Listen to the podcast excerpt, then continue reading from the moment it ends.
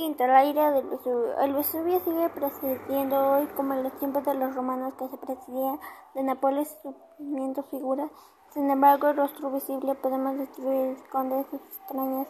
Dan fe a los restos de Pompeya, que quedó sepultado por una de las erupciones más violentas de las capas de un volcán, aunque no se ha conservado ningún relato contemporáneo del terrible Vesubio desde el punto de vista de los pompeyanos. Si contamos con el Plinio el joven, quien presentó la tragedia desde lejos cuando tenía solo 17, escritor latino, da cuenta de los sucesos con de dos cartas redactadas de ficticios de historia romano.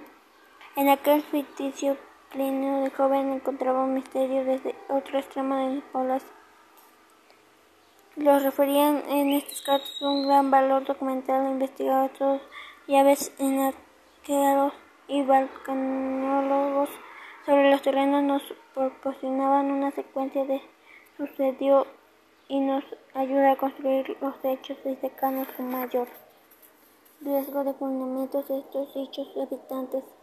En la primera misión, Lino de joven narraba los sucesos de Pompeya.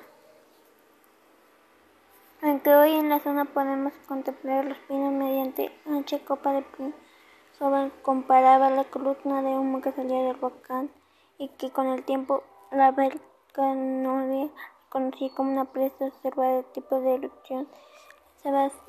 Vesubio, conocido como como volcanólogos de Pli, a o Vesubio caracterizaba por las columnas de humo y llegadas a las estrofas. Particularmente la tragedia sería la suerte de los que vieron la ciudad de Orculano pensaba que Astarbo pues sería posteriormente la primera de la serie. Leos Fulcro piroclástico de lanzaría en la volcán horas después una masa gaseosa ardiente llena de gran capacidad. Partículas sólidas arrastradas encontraron paso para la ciudad bajo una espesa capa de ceniza de 2025 metros de sombra. Pompeya y crear Pompeya y el Vesubio durante aquellas largas horas amorjaron Pompeya creó un perfecto sarcófago natural que se mió en la profundidad de un sueño que tardaría muchos siglos en despertar.